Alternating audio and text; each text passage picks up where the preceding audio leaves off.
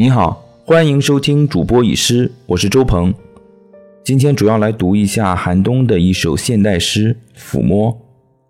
在随机波动八月三号的一期节目里啊，了解到了汪明安老师的一本新书《论爱欲》啊，最近我也把这本书读完了，然后非常喜欢，也很受启发啊。其中这本书里面介绍的呃列维纳斯关于抚爱的观点，呃，我个人也很受触动。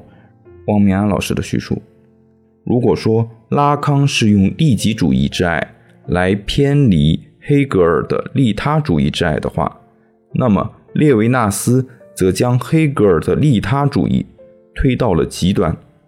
在他的《总体无限论外在性的爱欲现象学》中，他讲到了抚爱的问题。真正的爱是通过抚爱表达的。为什么是抚爱呢？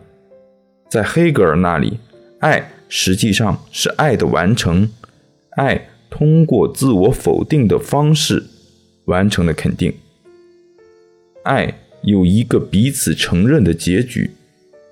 拉康同样如此，爱要么是自己得到了承认，要么没有得到承认，这都是通过爱的结局、爱的功效来分析爱本身。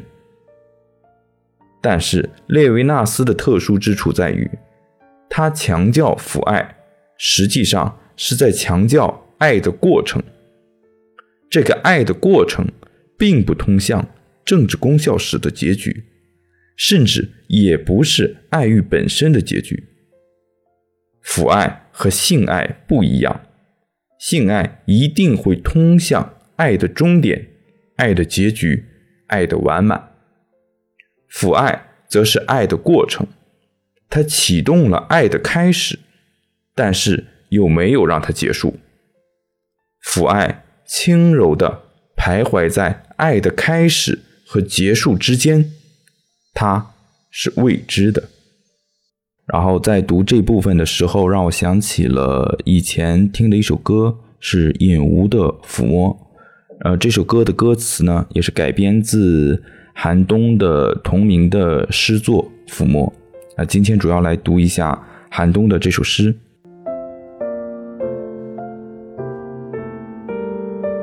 抚摸，寒冬。我们相互抚摸着度过了一夜，没有做爱，没有相互抵达，只是抚摸着，至少。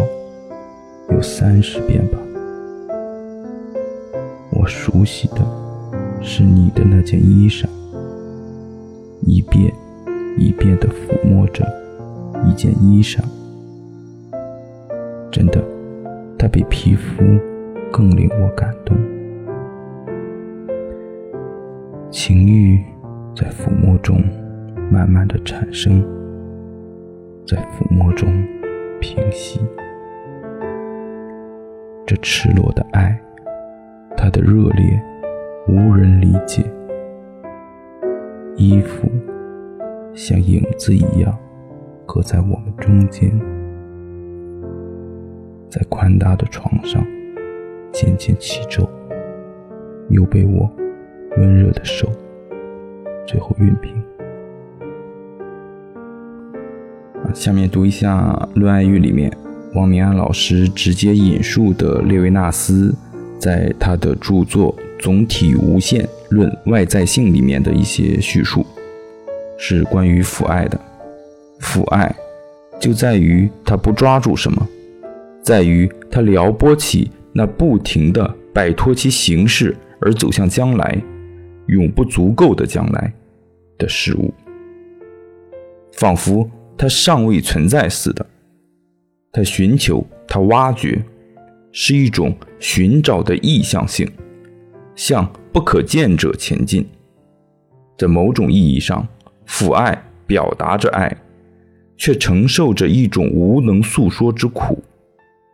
他渴望这种表达本身，父爱寻求的是那尚未存在者。在这里，自我摆脱自己。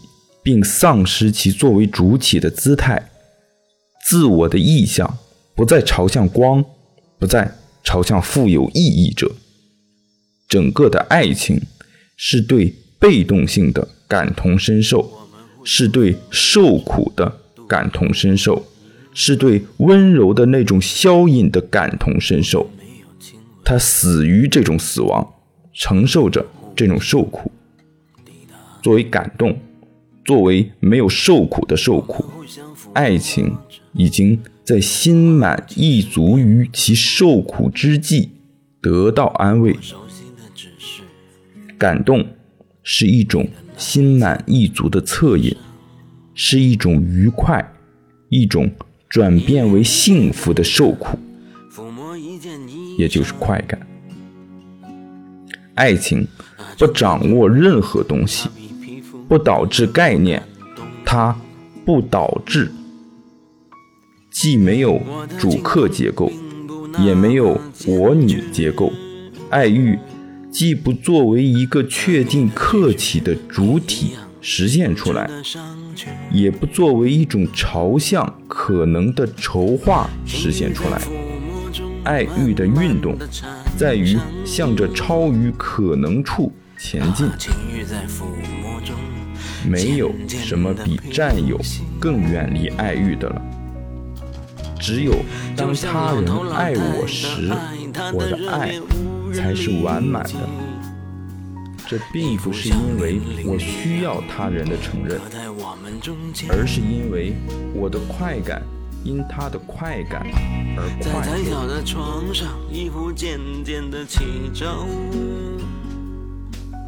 而我用温热的手将它轻轻地抚平。那抚摸的夜啊，在心里留下了照，而我只有等待着时间来将它抚平。抚摸，抚摸，抚摸的夜啊，抚摸，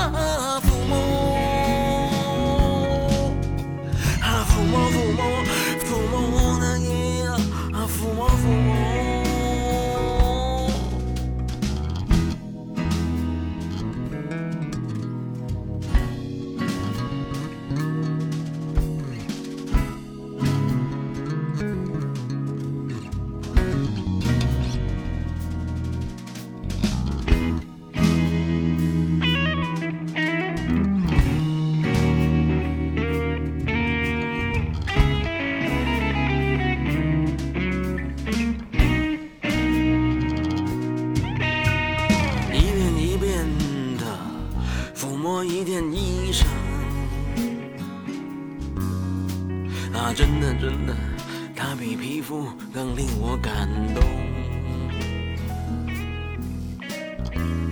我的进攻并不那么艰巨，而你的拒绝也一样值得上去。在窄小的床上，衣服渐渐的起皱。我用温热的手将它轻轻地抚平，抚摸的夜在心里留下了皱，而我只有等待着时间来将它抚平，抚摸，抚摸抚摸的夜啊，抚摸。